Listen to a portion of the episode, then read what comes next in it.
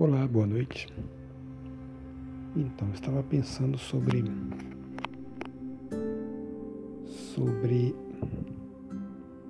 uma questão primordial da vida, que é a verdade, a verdade, a dona verdade, com V maiúsculo e trombetas para anunciá-la. É, numa época eu fiz, estudei filosofia. Eu era muito interessado em filosofia. Fiz a faculdade, mas não concluí. Não sei se vou concluir isso um dia. Eu era muito interessado, de repente chegou uma certa etapa em que não me interessou mais. É, isso teve muito a ver com a forma como como isso era estudado. Eu achei que era uma coisa quando me envolvi nos estudos, nos debates, nas conversas com professores e outros colegas, e, no, e passando a ler trabalhos na área, atividades na área, tudo que envolve a área, né? tudo que envolve a atividade de filosofia acabei me desinteressando bastante e deixei para lá. Isso já tem quase 10 anos. Mas então, tudo começou por, por causa da a verdade. Eu sempre me interessei. O que é a verdade? Onde está a verdade? Porque eu tenho dentro de mim, eu acho que isso vem comigo desde de sempre, desde criança, desde sempre. A verdade realmente liberta seja, seja ela o que for, apareça como aparecer, enfim, seja ela o que for, ela realmente, eu sinto que é aquilo que nos liberta, como está na Bíblia, né? É um conhecimento que liberta, que transforma, é algo que transforma, é algo que faz você renascer, é a revelação. Enfim, é a verdade, né? A verdade. É, refletindo sobre a verdade. Todos nós queremos a verdade, mas não é verdade isso. o fato é que eu penso, a verdade arrebenta com tudo. A gente, o que a gente quer no dia a dia é pedacinhos de verdade, não é a verdade inteira. Mas o que seria essa verdade inteira? A revelação. Bom, no limite, levando isso para encerrar o assunto, qualquer pessoa, o senso comum das pessoas acaba dizendo: a verdade vem com a morte. Só a revelação final trará a verdade final. Né? Porque aqui durante a vida, nos processos da vida, nos processos mundanos da vida, no nosso dia a dia, essa verdade reveladora não, não tem muito espaço, né? Porque ela é a revelação de algo maior do que nós, maior do que nosso mundo, maior do que do que aquilo que o nosso entendimento foi treinado para abarcar e com o qual lidamos com a vida e com o mundo. Né? Essa verdade dos livros, da, da filosofia, é algo que não tem espaço na vida normal, que anseia, mas ainda assim tem um anseio. Todo, uns têm mais anseio, outros têm menos anseio, outros não, jamais terá, ainda que viva 100 anos eu sinto que eu tenho um pouco mais de anseio, é, é o que me diferencia, é o que me levou a querer estudar filosofia, é o que leva as pessoas a querer estudar mais, serem mais intrigadas, mais preocupadas com verdades, mais, mais ansiosas por atingir assim uma revelação, são mais irrequietas, né? leem mais, procuram se informar mais sobre esses assuntos ocultos esses assuntos intrigantes, mas eu, de minha parte, é agora que já estou assim na meia idade, estou bem mais tranquilo do que eu era na juventude. Bem mais tranquilo. não me preocupa mais, porque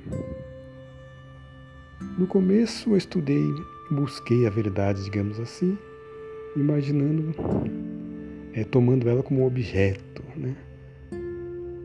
Hoje não, hoje estou bem mais consciente de que não é objeto, é algo espiritual e vivo. Essa é a questão.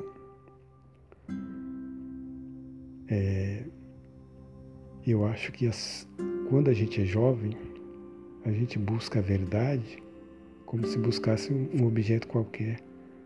E à medida que vai envelhecendo, percebe que sim, você quer conhecer a verdade, mas aí você descobre que você tem que levar em conta que a verdade já te conhece. É doido isso que eu estou falando? Sim, claro. A verdade é viva. A verdade é tudo, é maior do que você. E nós buscamos, nesse espírito juvenil, buscamos a verdade para, para. Porque a gente tem dentro da gente que certamente vai poder usá-la assim que conquistá-la, né? Vai conquistar a verdade e usá-la como uma arma contra o mundo, contra todos. Porque conhecimento é poder. Você busca a verdade, mas na verdade está buscando na juventude, assim, né? Na inocência da, da busca pelo conhecimento. Você está buscando conhecimento na ânsia de obter poder. Poder sobre si, poder sobre o mundo, poder de poder sobre o mundo material, vencer, enfim, né? usando a, a verdade como uma, uma espada, um combustível, uma arma, um, um cavalo no qual você monta e para atingir sua glória, sua fama, etc. Então, os objetivos da, da busca juvenil da verdade são sempre meio egoístas. Na verdade, você quer prostituir a verdade. você quer usá-la como um objeto qualquer. Mas, dependendo da, da sinceridade da sua busca, né? você vê que tem de se ajoelhar diante da verdade, seja ela qual for. Eu estou muito longe de saber, mas de muito longe já vislumbro que não, não somos nada diante da verdade. A verdade é vida, quer dizer, a verdade é viva, a verdade nos cria, nos recria, nos faz, nos conhece, nos sonda Claro, a verdade é Deus, né? É onde eu estou querendo chegar, claro. Quando a gente, quando eu comecei na minha jornada juvenil de busca da verdade, Deus estava um pouco de lado. Mas eu tenho de admitir que não há saída. A verdade é a divindade. A verdade é viva, a verdade nos conhece. É, a busca desse conhecimento é conhecer algo que nos conhece. É a busca do que nos cria. É a busca do Criador. É isso que eu queria dizer. A verdade, quando somos jovens, buscamos a verdade para usá-la como arma contra para vencer no mundo, no mundo das coisas, dos homens, obter fama, poder, luxúria, etc. Mas é muita inocência. Logo, logo caímos do cavalo. E quem tem sorte, né? Porque às vezes muitos chegam na velhice, velhice atingem a maturidade ainda achando que, que, que pode ser o dono da verdade e com um, um bom conhecimento pode sobre, sobrepujar mentalmente a tudo e a todos. Porém, felizes daquele que, daqueles que vão se tornando mais humildes, que no caminho do conhecimento se rendem a algo maior e adquirem, adquirem fé, né? o conhecimento analítico, de repente, vai se tornando cada vez mais uma revelação e um ato de fé. Era isso que eu queria dizer. Boa noite, obrigado a todos.